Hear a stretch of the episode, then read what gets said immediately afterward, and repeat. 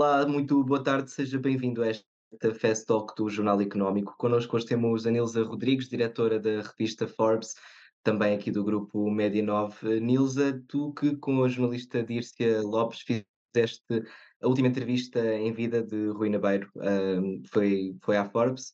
Uh, foi entrevistar a figura que, que deixa o mundo empresarial português esta semana?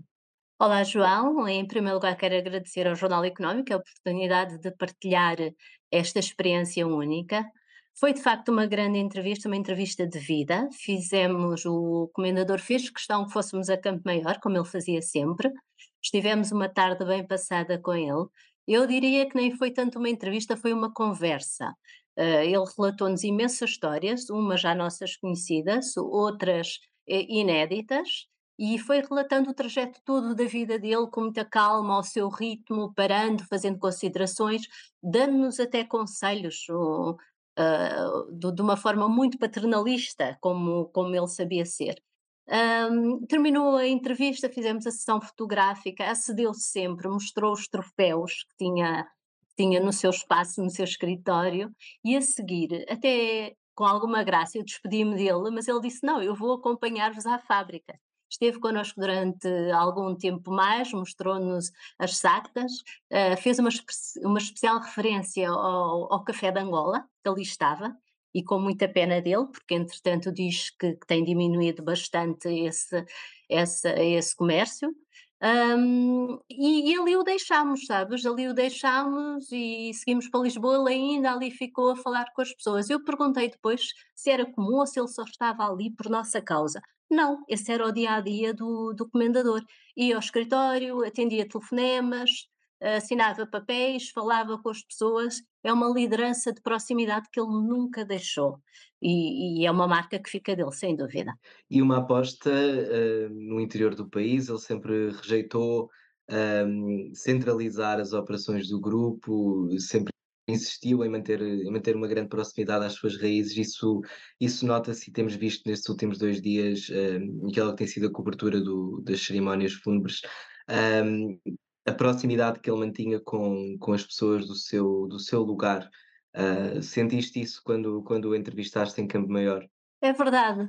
Uh, começou logo pelo facto de eles nos chamar a Campo Maior. Nós tivemos N oportunidades de o entrevistar aqui em Lisboa e eu noto que, por exemplo, mesmo a nível de imprensa, dizem as últimas declarações do comendador, porque ele é uma pessoa extremamente aberta à comunicação social.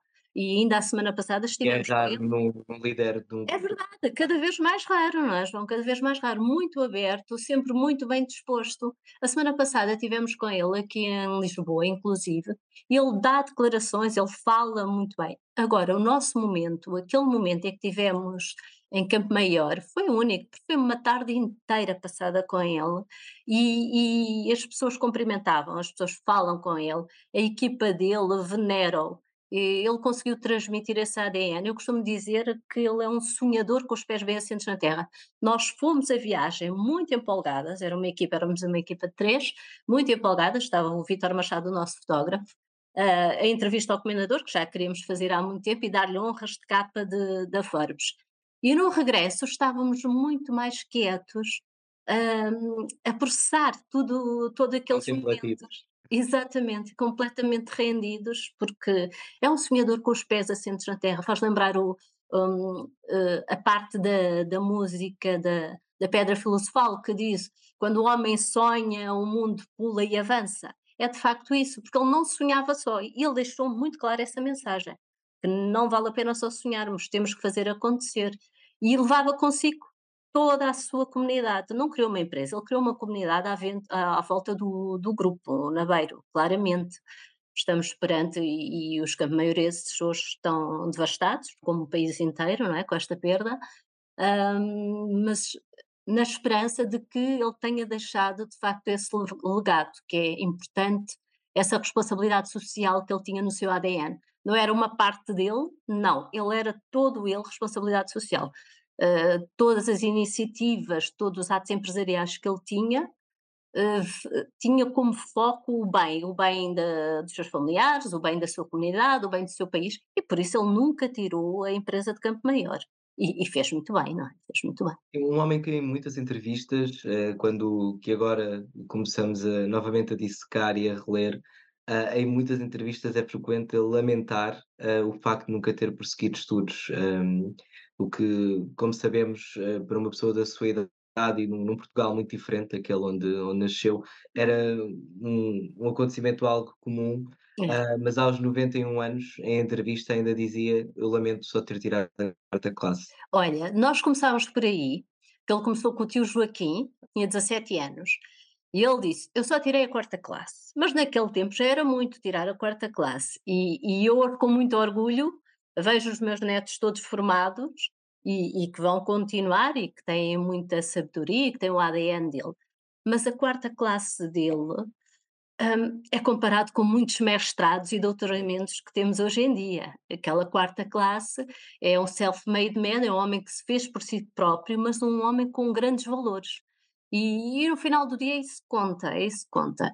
Ele quando começou a ter lucro e a aumentar o, impacto da sua empresa, ele começou a distribuir tudo. Aos vendedores dava sempre comissões. Ah, tu sabes que ele, que ele às, às vendedoras, para as incentivar, para incentivar as mulheres, dava uma baga de ouro, uma baga de café em ouro, e, e aquilo para elas era fantástico. Recordo-me de outra história que ele contou, que ele uh, já tem contado algumas vezes, que é levar a sua equipa para algumas férias. Então iam de, uh, de autocarro de Campo Maior para Lisboa e de Lisboa apanhavam um avião, ou para a Madeira, ou para os Açores, ou para as Canárias, levava a sua empresa, a sua pequena comunidade, e aquilo era extraordinário naquele outro tempo, naquele outro tempo, quer dizer, arranjava as suas próprias Mesmo ferramentas mesmo era impensável para o tecido empresarial ver exemplos desses. Exemplo fantástico. Inclusive, diz com alguma graça, chegámos todos às Canárias e reparámos que, não, que as mulheres não tinham fatos de banho. Ele dizia, as senhoras não tinham os seus fatos de banho. E fomos comprar fatos de banho para as senhoras e calções de banho para os homens. Portanto, fica na memória, fica na memória de quem foi e na dele também, e, e na nossa todos, como um exemplo. Nilza, eh, nós nas nossas publicações, tanto no Jornal Económico como na Forbes, entrevistamos semanalmente líderes empresariais, CEOs, um, e é, é, seguro dizer que é cada vez mais raro encararmos personalidades desta, desta natureza e, e, e desta fibra. Uh, portanto, tanto quando encontramos um, um, uma pessoa destas em conversa, até estranhamos hoje em dia. Um, como lidamos com o setor empresarial tão, tão perto? Que, que lições é que esperas que, que, fiquem? Que legado é que esperas que, que fique para, para o setor empresarial português uh, depois da perda de, deste empresário? Olha, eu honestamente senti muito esta perda em termos pessoais e tudo, porque estivemos com, com ele nesta fase da vida dele. E, e ontem estive a acompanhar bastante as notícias e hoje também acompanharei. um, e fico a pensar que a Forbes põe nas capas sempre líderes. uh, it's not only about money, ok? Tem de ver com sermos inovadores com, com darmos trabalho às pessoas, tem a ver com a nossa responsabilidade social. E eu gostava muito, muito que cada vez mais o nosso empresariado, o nosso empresariado olhasse para, este, para esta liderança de proximidade com as suas equipas e para fora das suas equipas. Que tivessem Portugal como, como uma referência posterior, como ele tinha, Uh, eu, eu, não contei aqui outra história, mas está na entrevista. Tu sabes que uh, o grupo foi muito assediado em termos de, de, de, de estrangeiros a quererem adquirir, uh, e, e, ele, ele dizia Porque que. O valor, o valor social, Nilza, importa recordar aos nossos espectadores: o valor social é valor económico. É verdade, é verdade. É uma empresa que faturou ano passado 400 milhões de euros, não é? E as, e as expectativas são para aumentar. E então ele diz que nunca tencionou vender a sua empresa, mas ouvia-os sempre. E com alguma graça a Alice, a sua mulher, perguntava-lhe: Oh, oh, mas tu, porquê é que perdes o teu tempo e o tempo dos outros se não queres vender? E ele dizia: Porque eu estou a medir o valor da minha empresa. É assim que eu meço o valor da minha empresa. Não é as folhas do Excel, não é os consultores, não é os business plan, é assim. E então, essa proximidade eu gostava que os nossos líderes empresariais tivessem e mais responsabilidade social, que não fosse só uma área dentro do, do, da sua folha de Excel, mas que fosse o seu ADN, que fosse uma preocupação verdadeira. E, vou, e ele vai deixar muitas saudades. Eu não posso terminar sem deixar um beijinho grande aos netos, à Rita, ao Rui, ao Ivan, que fazem as páginas da Forbes desde sempre, ao próprio Luís, a Alice, que não, ainda não tive a oportunidade de conhecer, mas e a todos os Campo Maiorenses. Um grande beijo. A Forbes vai continuar a dar espaço ao grupo. Muito obrigado, Nilza Rodrigues, por ter tirado estes minutos para falar connosco. Muito obrigada, João. Até à próxima. Obrigado também a si que esteve desse lado a acompanhar. Já sabe que esta e outras JFS Talks podem ser vistas no JTV sempre que quiser. A entrevista de que falámos ao longo desta conversa está disponível no site da Forbes Portugal e também no site do Jornal Económico. Da nossa parte é tudo. Fico bem.